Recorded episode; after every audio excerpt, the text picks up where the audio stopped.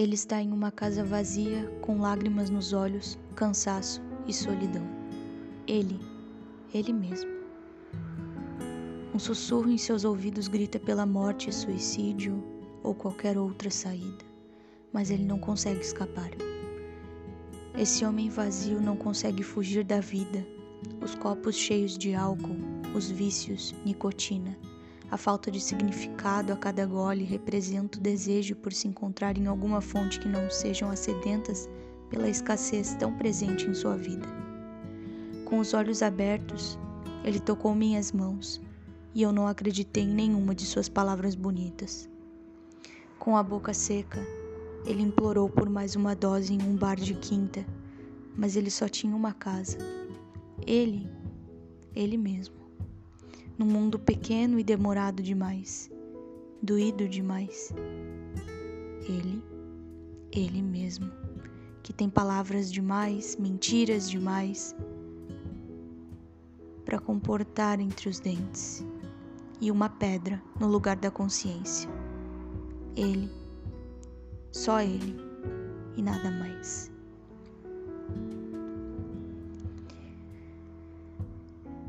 Esse é um texto autoral, é, se chama O Vazio de um Homem, e hoje eu decidi iniciar lendo porque hoje eu vou ler algumas coisas e acho que pode ser interessante porque, bom, eu considero, então tá tudo bem se eu considero, acho que alguém mais pode considerar também. E agora eu vou ler outro texto se chamado sobre sociabilidade. Lidar com pessoas é a pior parte de existir. Aprender a se limitar nas palavras e a sufocar os talos na garganta enquanto os mesmos imploram por O3. A socialização é difícil quando não se entende as regras. Nada é literal. Entrar no mundo social requer talento, coisa que não tenho. Não sei ser paciente e nem mesmo entender o tal jogo de cintura que muitos alegam ser de suma importância para boas relações interpessoais. Pessoas como eu não foram feitas para o mundo social. Pessoas como eu foram feitas para um calabouço gigante de muitos pensamentos e equivalência contrária a interações.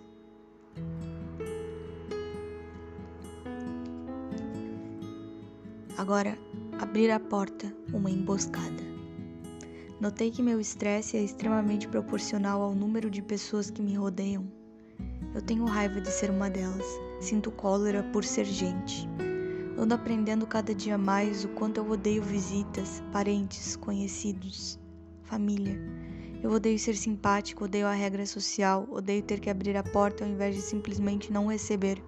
Porque no fim das contas, quando você tem uma porta para abrir é que as coisas começam a desandar para quem sofre de fobia social como eu. Quanto custa uma porta? Acredito que muito mais do que vale. Esse texto eu escrevi no dia 27 de 3 de 2017, ok? Eu tava muito estressada porque tinha acontecido algo muito obviamente estressante e eu escrevi. E deixa eu ver algum outro, deixa eu me ver aqui.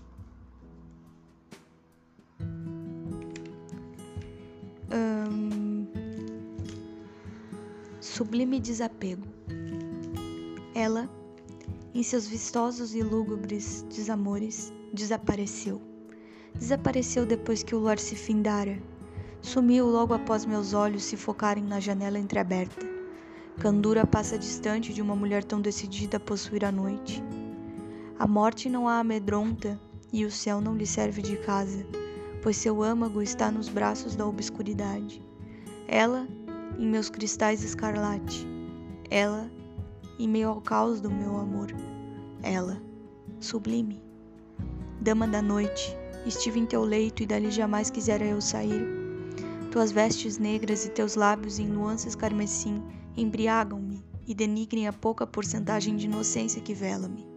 Tu és ela e eu sou o pó. Tu és a lápide, eu sou o corpo remetido ao conteúdo que explana. Amar a uma virtude morrera por não lhe fazer jus. perdi-me em teus brilhantes, exonerei o amor próprio para com teu cálice, só alumbrar-me. Os cabelos rebeldes, a boca carnuda, a morte que inunda em dilúvio sobre mim. Perder-me-ei de meu relento, para em teu falso amor me embriagar. Essa eu escrevi dia 18 de 10 de 2016. Deixa eu ver o que mais. Deixe-me pensar aqui, quer dizer, deixe-me ir revirando as coisas. Um... Ok, despedidas. Eu amei tanto que doeu te ver passar. Eu amei com todo o meu ser cada detalhe de cada momento. Hoje foi um dia tão estranho, pois te senti perto de mim nos atos, mas distante em pensamento. Por algum motivo eu sinto que é o fim. Mesmo que eu tente colorir ou cobrir, é o fim. Eu estou tentando engolir esse fato, pois não consigo imaginar esse final. Eu não quero. Eu não quero acabar com isso. Mas já não depende de mim, mas sim dos seus sentimentos, que já não equivalem mais aos meus. Me despeço assim desse amor, mesmo sentindo o coração engasgar, porque eu prefiro a dor da verdade. Esse eu escrevi dia 4 de 9 de 2016. Vamos ver algo novo. 2019. Sobre mim. Não há nada muito intrigante que seja verdadeiro e totalmente intrínseco à minha existência corpórea. Eu gosto de me subdividir em múltiplas categorias porque parece mais funcional internamente. Estou custando muito para escrever porque não me considero algo que exija muitas palavras ou explicações. Muitas vezes eu me vejo totalmente alheia de mim mesma, como se inexistisse. Isso é extremamente confortável. A inexistência sempre me pareceu muito adequada e aprazível. Creio que os melhores momentos de minha vida foram aqueles nos quais me senti inexistente. Estar no meu próprio pensamento, folhear as páginas de um livro vetusto e, ao lado, uma xícara de café preto sem açúcar. Para que adoçar as coisas? Eu quero o gosto amargo da verdade em cada ínfima parte, em cada detalhe minucioso das dinâmicas que envolvem minha inexistência. Isso eu escrevi dia 5 de 6 de 2019. Também teve outras coisas que eu escrevi dia 5 do 6. Vazio e o valor do silêncio é o que eu sinto nesse momento e não há nada que eu possa fazer. Normalmente me sinto assim quando me obrigo a ver pessoas e estar entre as mesmas. Parece que consigo sentir a multidão que há em cada uma, mesmo não trocando uma palavra sequer. É uma sensação terrível de impotência, medos e paixões destrutivas. Não sei como as mesmas convivem diariamente com essa multidão. Eu, particularmente, não conseguiria. Certamente tresloucaria de vez. Nestes adventos, adquiro uma convicção cada vez maior a respeito do valor que há na taciturnidade.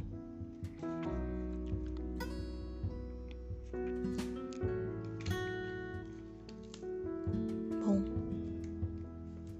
acredito que tem muitos outros textos aqui, claro, tem vários. Esse é, esse é um, é um diário pessoal, eu escrevo quase sempre. E, e bom, compartilhar ele em outros momentos também, não só agora. Mas eu gosto bastante de escrever como não sei se vocês já sabem, acho que sim. Eu comentei isso no último episódio.